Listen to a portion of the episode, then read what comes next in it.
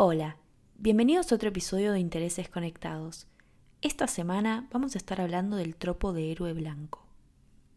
Para el episodio de esta semana voy a estar hablando de la película Avatar.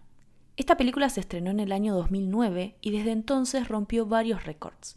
Sigue siendo la película más taquillera de todos los tiempos, ganó muchos premios, utilizó tecnología de efectos especiales nunca antes vista, fue muy conocida por todo esto y en el 2022 salió una segunda parte de la historia, innovando también tecnológicamente. Por si a pesar de su fama nunca la vieron o se olvidaron después de tanto tiempo de qué se trataba, les cuento la trama. Básicamente la primera película nos muestra qué pasaría en el año 2154. Los humanos viajan a Pandora, que es la luna de un planeta, en búsqueda de recursos sobre todo porque en ese territorio hay un mineral que vale 20 millones de dólares estándar por kilogramo sin refinar y cuesta el doble en su estado refinado. En esta luna hay una muy alta concentración de dióxido de carbono en la atmósfera, lo cual hace que sea extremadamente tóxico respirar para los humanos. Los deja inconscientes en aproximadamente 20 segundos y les causa la muerte en aproximadamente 4 minutos cuando salen sin la protección de una máscara. Entre esto y que la fauna y la flora son bastante hostiles, se crea el programa Avatar, el cual le permite a los humanos explorar el entorno sin poner en peligro sus vidas. ¿Qué es el programa Avatar? Básicamente consiste en crear cuerpos híbridos hechos del ADN humano y el ADN Navi, que es como se llama la población local. Cada participante tiene un cuerpo creado por el ADN Navi y el ADN propio y lo pueden manejar a distancia como si fuera el propio para acercarse a los locales y además recorrer el terreno con mayor seguridad.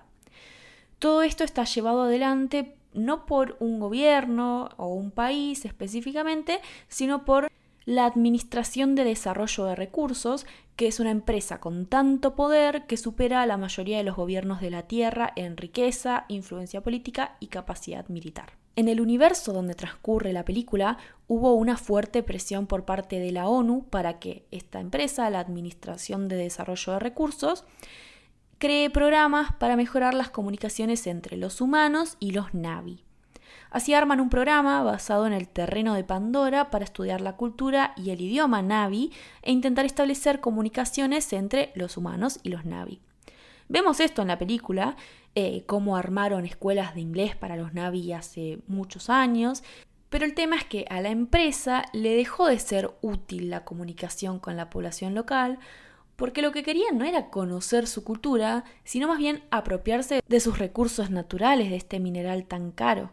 El protagonista de la película es Jake Sully, un ex militar de la Marina que tuvo un accidente durante sus años de actividad y quedó paralítico buscando plata para pagar una operación que le devuelva la habilidad de caminar, llega al programa Avatar como reemplazo de su hermano gemelo. Él murió, pero la empresa ya había invertido en armarle este cuerpo híbrido con su ADN y el ADN Navi, así que le ofrecen el trabajo a Jake, aunque no tenga los años de estudio sobre la cultura que tenía ya el hermano. Esto es porque, como ya dije, ya no les interesa tanto seguir contactando con los locales o porque quieren usar estos conocimientos ya no tanto para la diplomacia, sino para sacarles los recursos naturales lo más rápido posible. Esto lo vemos sobre todo explícitamente cuando el coronel Miles Quaritch, un personaje que sería como el malo de la película, le dice a Jake que estuvo mirando su expediente y quiere hacerle un trato. Va a conseguir que lo operen y vuelva a caminar, a cambio de que Jake consiga información sobre los Navi para saber cómo acceder al mineral que tanto desean, porque estos Navi justamente viven en la zona donde hay más concentración del mineral. Entonces le dice, tenés tres meses para aprender lo necesario para que sea más fácil para nosotros robarles.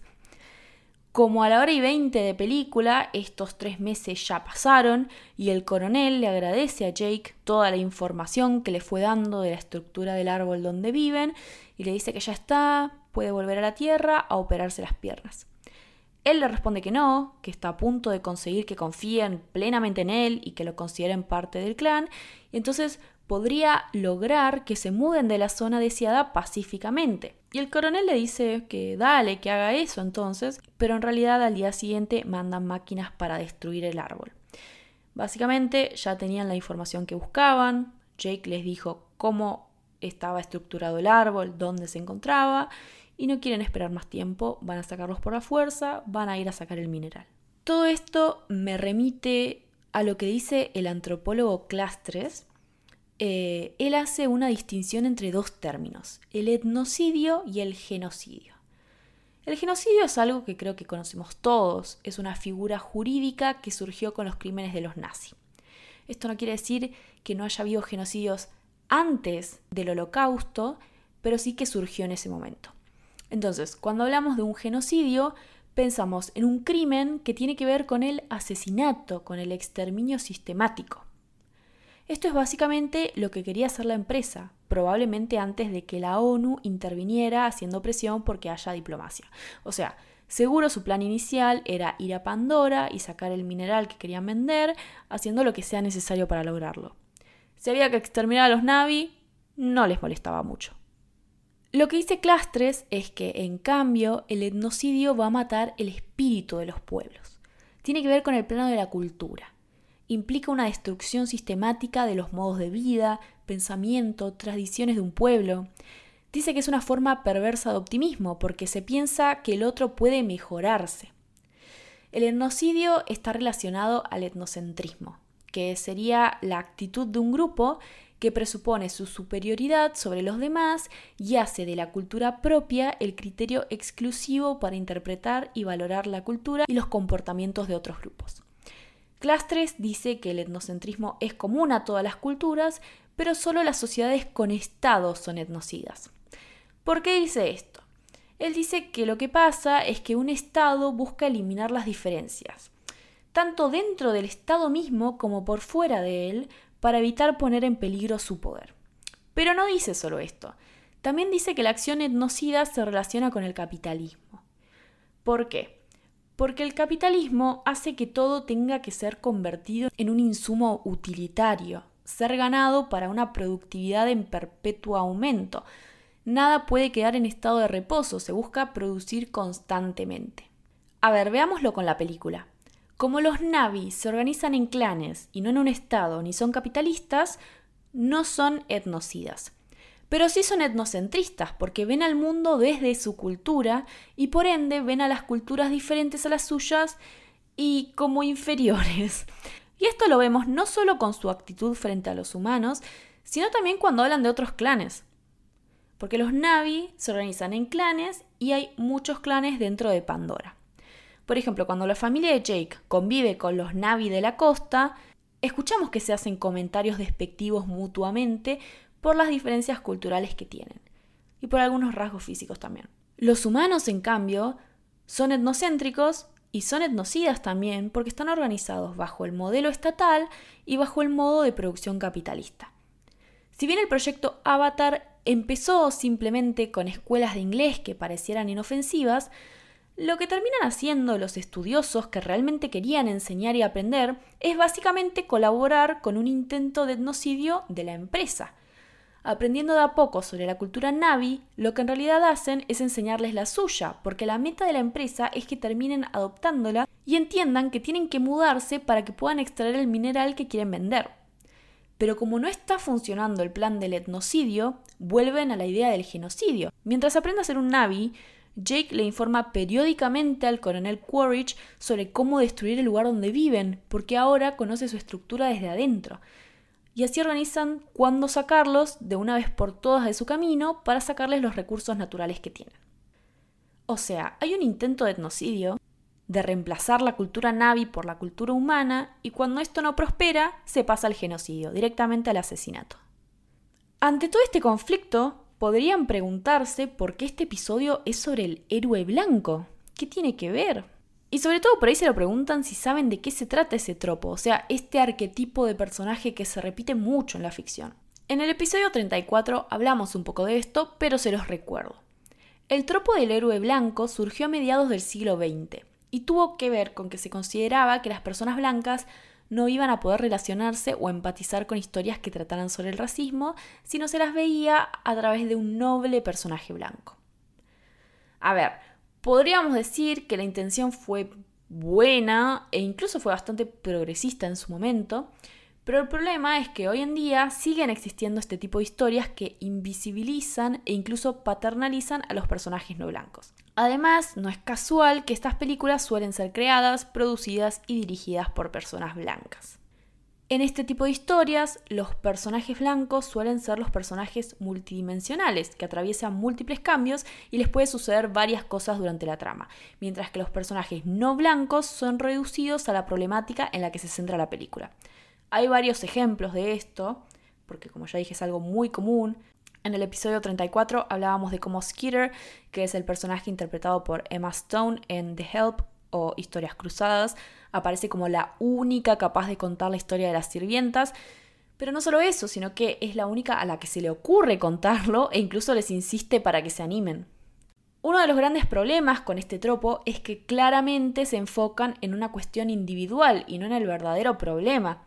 En la película esa veíamos más que nada que algunas mujeres blancas eran malas con sus sirvientas, pero no hay una verdadera crítica al sistema estatal estadounidense que es intrínsecamente racista, sobre todo en esa época, ¿no?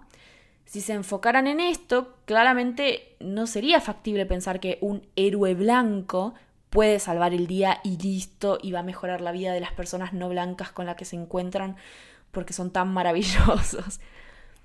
Lo que vemos entonces es la idea de que tenemos que ser buenos y amables en contra de individuos malos y prejuiciosos individuales y que eso va a ser suficiente para mejorar la vida de comunidades no blancas, en vez de pensar un replanteamiento de las estructuras sociales que claramente necesitan cambiar para que el mundo sea verdaderamente justo e igualitario. Otro elemento que tienen en común las historias sobre héroes blancos es que suelen ocurrir en el pasado. Esto un poco nos crea la ilusión de que este es un problema que ya está, que quedó en el pasado y podemos mirar la película o la serie y decir, wow, mira qué feo e injusto era el mundo antes y sentirnos bien con nosotros mismos porque pensamos que el presente es un poco mejor.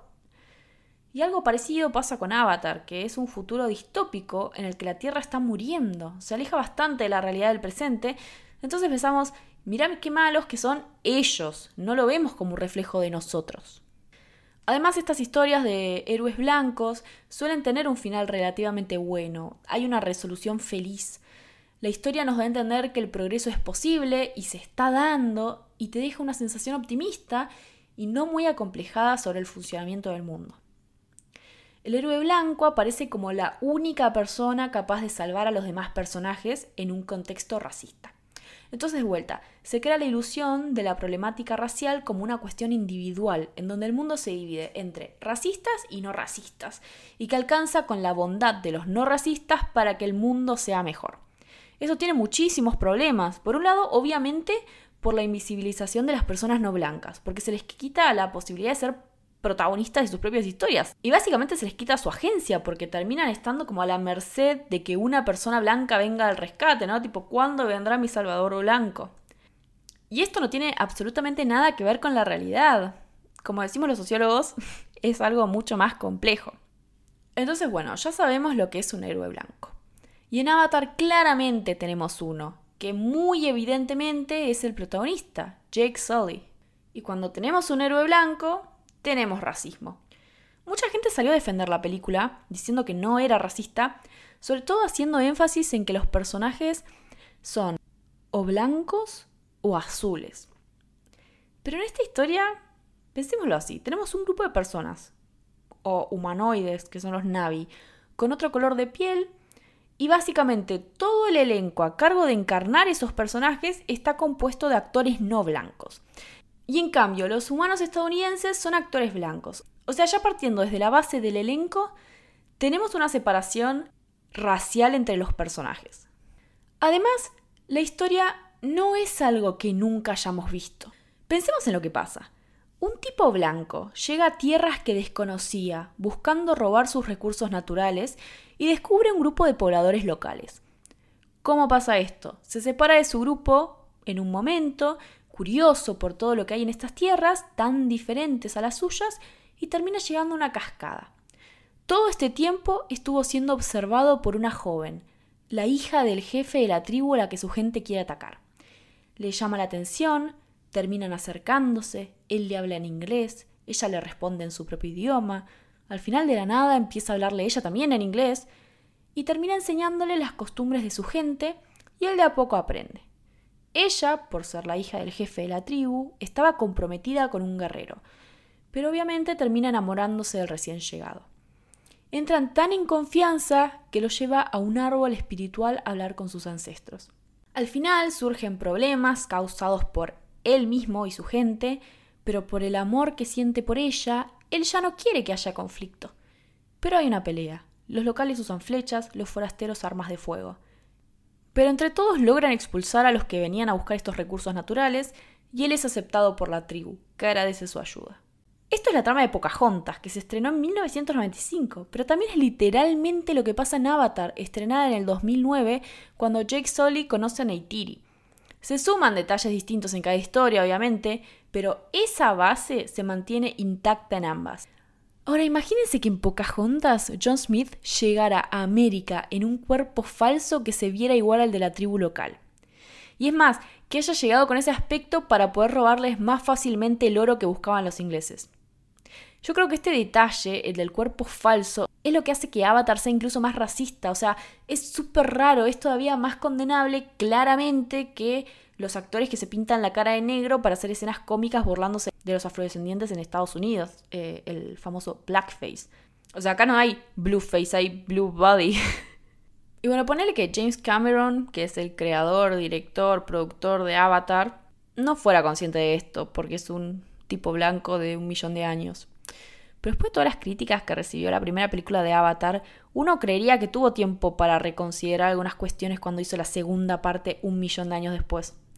El año pasado, en el 2022, salió un estudio que decía que los cinematógrafos blancos son más propensos a contar historias sobre personas no blancas que viceversa. O sea, cuentan historias sobre personajes con distintas historias de vida que las propias, que no estaría mal si tuvieran el detalle de intentar no cometer los mismos errores que se cometen hace siglos. O sea, mínimamente, si sos un director blanco queriendo contar la historia de una minoría étnica, está bueno por ahí intentar evitar que el resultado termine siendo racista. Un montón de gente que es parte del movimiento indígena se quejó sobre todo sobre cómo mostraron su cultura a través de los Navi en la película Avatar. No porque no quieran que sus tradiciones sean similares a la de los personajes, sino porque sienten que tomaron estereotipos poco representativos de cómo realmente son. O sea, el problema no es solo que James Cameron haga una película en la que los nativos de un satélite ficticio tengan alguna costumbre similar a la de los indígenas terrestres. Lo que estas comunidades piden es que mínimamente esas similitudes se hagan con un poco más de respeto en vez de usar estereotipos de hace mil años. Como Lindsay Close de Collider lo resume, los Navi son modelados para parecer nativos americanos, pero no representan a gente indígena auténtica, sino la versión de los colonizadores, con estereotipos perpetrados desde el principio de Hollywood. Para ir cerrando esta idea del héroe blanco en Avatar, creo que lo peor de todo es que todos tienen que agradecerle a Jake por salvarlos, cuando en realidad no habría habido necesidad de ser salvados en un principio de no ser por él. Y digo él personalmente, no él como representación de los humanos, porque fue él el que le envió información sobre su hogar y cómo destruirlo a los malos de la película. Pero sí, también él por representación de los humanos. Si los humanos no hubieran llegado, ellos habrían podido seguir viviendo pacíficamente como lo hicieron siempre. Así que, o sea, sí, qué bien que los ayudó a sobrevivir, pero ¿por qué tendrían que estar tan agradecidos si tenían que ser defendidos de los humanos?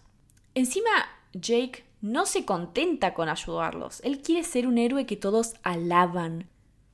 Porque Jake podría ser simplemente un personaje que se dio cuenta que está mal ir a otro territorio y robarle los recursos naturales a su gente, y entonces se convierte, no sé, en un militante de la justicia que quiere detener la misión para salvar estas vidas inocentes. Pero él nunca pareciera aprender eso. La película tampoco nos enseña esto. O sea, lo único que aprende por ahí es que si querés robar recursos es mejor hacerlo sin violencia porque nadie va a salir lastimado. O sea, es mejor ir y decirle, por favor, déjame llevar las cosas, a ir y decir, te mato, dame las cosas. O por ahí lo que aprende nada más es que si querés robarle recursos a la tribu de la chica que amás, es mejor no hacerlo con violencia. Pero si no, da igual. O sea, sinceramente no queda muy claro qué piensa Jake de todo esto. No sé si piensa en el tema tampoco. Lo que sí queda claro es que ya que va a ayudarlos, él quiere convertirse en la persona que todos más admiran en el mundo, más o menos. Neytiri le cuenta a Jake que todos los Navi montan un Ikran, que es como un dragón, y que una vez que montas uno termina haciéndote fiel y se convierte como en tu mascota y transporte. Pero hay un tipo de animal distinto a los Ikran, que son los Toruk, que son mucho más enormes y mucho más peligrosos. Los Navi los llaman la última sombra porque son grandes depredadores y generalmente si ves su sombra es porque está a punto de atacarte. Entonces, las pocas personas que lograron montar estos animales son muy respetados. El que logre montar uno se convierte en un héroe mítico que lleva a la gente a la victoria en tiempos de gran tristeza. Y solo pasó cinco veces en la historia. Entonces, ¿qué hace Jake después de que los humanos destruyan gran parte del hogar de los Navi y maten a muchos de ellos por su culpa? Obviamente monta un Toruk y aparece como un héroe. Todos estaban enojados con él porque se enteraron que pudieron destruir su hogar gracias a la información que él dio sobre cómo estaba conformado, pero lo perdonan por lo que representa que aparezca con este animal. Y es terrible porque usa este símbolo sagrado para que todos estén medio obligados no solo a perdonarlo, sino también a respetarlo por ser el sexto en lograr esto en la historia. O sea, guerreros con años de experiencia y que realmente conocen las tradiciones de la tribu, ahora tienen que responder ante Jake. Y él usa mucho este título de ser el sexto que logró montar el Toruk, porque incluso en la segunda película se presenta ante otras personas diciendo que pudo montar un Toruk. Y se siente re ofensivo porque no se contenta con ser el héroe blanco, el humano estadounidense que viene a salvar a los Navi, sino que además tiene que ser el héroe y que todos lo traten como un rey más o menos no se contenta con ser uno de los Navi, tiene que ser el mejor Navi. Encima no es solo que lo traten como un rey, porque como está en pareja con la hija del jefe de la tribu, que muere al final de la película por culpa de Jake, va a terminar siendo el rey del clan.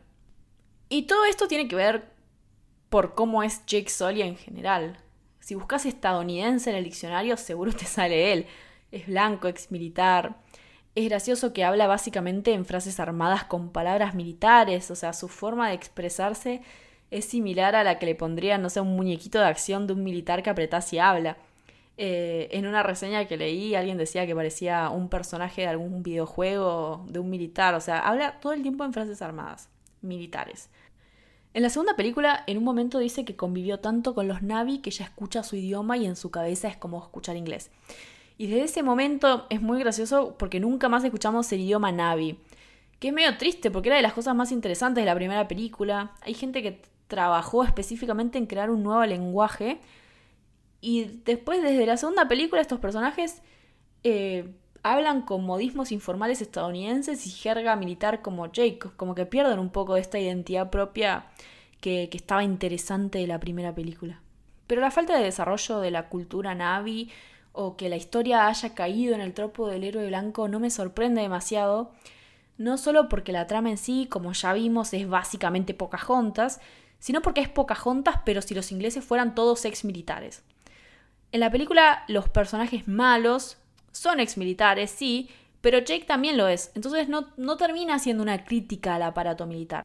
Y es más, las Fuerzas Armadas la consideraron un éxito como propaganda militar, algo que asumo que les debe haber gustado bastante porque invirtieron mucho en la película.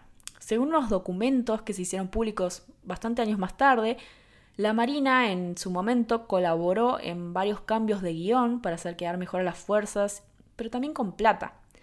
Esto entre otras cosas más. Un ejemplo rápido es que el personaje de Jake iba a ser un ex militar que se había alcoholizado y tuvo un accidente que le hizo perder la movilidad de las piernas, pero las fuerzas pidieron que haya tenido mejor un accidente en combate porque sonaba más heroico. En el episodio 41 hablé bastante sobre este tema. Eh, es muy interesante. Las Fuerzas Armadas estadounidenses invierten mucha plata todos los años en difundir propaganda pro guerra y pro ejército en series y películas. Si quieren ver cómo hicieron esto en Top Gun y cómo la película fue un antes y un después en ese país y sobre todo en la propaganda militar, escuchen el episodio porque, porque de verdad es muy interesante. Y ahí hay más ejemplos. Pero bueno, creo que enfocarse tanto en el etnocidio, el genocidio, los militares y plagiar Pocahontas hizo que los guionistas se olviden un poco de otros puntos de la trama. Por ejemplo, el personaje de Sigourney Weaver, Grace, que es descrita constantemente como una científica, a mí me despierta muchas dudas. Se supone que es botánica, pero en vez de estar como una persona con un doctorado como ella, especializada en esa rama, por alguna razón, por ser doctora, sabe sobre todo. Sabe sobre las plantas de Pandora, está bien, es botánica, debería saberlo, pero también sabe sobre sus animales, la cultura, el idioma de los locales, cómo funciona la tecnología de los avatar, y más que nada actúa como si fuera una antropóloga. Entonces, yo creo que nos deja ver un poco lo poco que sabían de ciencia los guionistas, porque realmente tendría que estar especializada en una sola cosa, o sea, sobre todo siendo doctora, o sea, la persona que hace un doctorado se especializa en algo muy chiquitito, no, no se especializa en ser experta en todo. Lo que me da un poco de pena y gracia a la vez es que sí acertaron un poco en lo difícil que es trabajar en ciencia, ¿no? Porque es difícil conseguir financiamiento para una investigación. Y tanto en la primera película como en la segunda vemos especialistas que trabajan para esta empresa malvada que busca destruir Pandora por sus recursos, no porque estén de acuerdo, sino porque no consiguieron otro trabajo.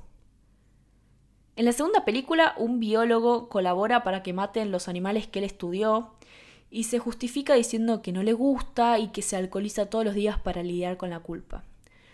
Algo así supongo que pasaría por la cabeza de Grace y de Norm, que son los que trabajaban en el programa Avatar, y uno podría decir que, qué sé yo, podrían haber trabajado otra cosa también, pero bueno, qué sé yo, por ahí no se les ocurrió o no les molestaba tanto, qué sé yo. Pero literalmente todos están trabajando para aniquilar su objeto de estudio. Y ya que hablo de Grace, si vieron Avatar 2, habrán visto que su personaje no murió del todo como vimos en la primera película, sino que su cuerpo humano murió y su cuerpo avatar quedó como con muerte cerebral y de alguna forma ese cuerpo parió un bebé. No sabemos cuándo concibió, con quién, ni cómo parió, pero tuvo un hijo y Jake lo adopta, porque obviamente Jake, como es un héroe blanco, viene siempre a salvarnos. Todo este concepto me remite a algo que compartí en las redes sociales del podcast hace poco, que es una noticia que había visto en Twitter, eh, y básicamente era gente del Colegio Médico Colombiano y de la Universidad de Oslo planteando que las mujeres con muerte cerebral son capaces de llevar embarazos a término, así que no habría razón para no usar esos cuerpos para subrogación de vientre. Ya hablé bastante sobre los vientres subrogados y todos los dilemas morales que implican en el episodio 69, pero no quería dejar de mencionar lo terrible que es esto si encima a la ecuación le sumamos una mujer muerta. O sea, y lo planteaban un poco como la donación de órganos, que, o sea, antes de morir, puedas decir si te gustaría que se use tu útero para que familias sin hijos puedan tenerlo si llegas a tener una muerte cerebral. Esto es como poco polémico, pero me pareció muy raro que encima aparezca en esta película. O sea, está bien, es un poco distinto, sobre todo porque si ya vieron la película, supongo que habrán visto, spoiler, que todo apunta a que es como una concepción medio milagrosa y que la bebé es hija de la diosa de los Navi y la científica o algo así. No sé, esta es mi hipótesis, pero creo que todo apunta a eso. Pero nada, fue igual muy raro para mí que esta noticia se haga tan viral eh, y a mí me llamó especialmente mucho la atención porque había estado hablando del tema hace poco. Y después fui a ver la película y pasaba esto. Pero bueno, en fin, para ir cerrando, les cuento que me parecieron las películas. Avatar 1 y Avatar 2. Sinceramente ambas son muy entretenidas, crean un mundo nuevo que te dan ganas de conocer con más profundidad. Eh, me parece súper interesante eh, ver los paisajes, los animales, las plantas, los navi. Me parece muy increíble que alguien haya trabajado en crear un lenguaje nuevo para ver estos personajes. Em, el tema es que la trama a través de la cual nos acercamos a este mundo no es increíble, no es súper original, no es muy profunda, no coincido demasiado con la forma de pensar de los personajes, ni me produce demasiadas sensaciones por eso. Por ahí destaco la actuación de Zoe Saldaña como Neytiri o la de Kate Winslet en la segunda película, que hace de Ronald la matriarca del clan que vive en la costa. Sigourney Weaver también me gustó haciendo de Kiri en la segunda, aunque es medio extraño ver el detrás de escena de una mujer de 70 años haciendo una nena de 14. Eh, las mejoras en tecnología hacen que las expresiones de los personajes se asemejen más a los actores y las escenas sean un poco más interesantes en la segunda por ahí.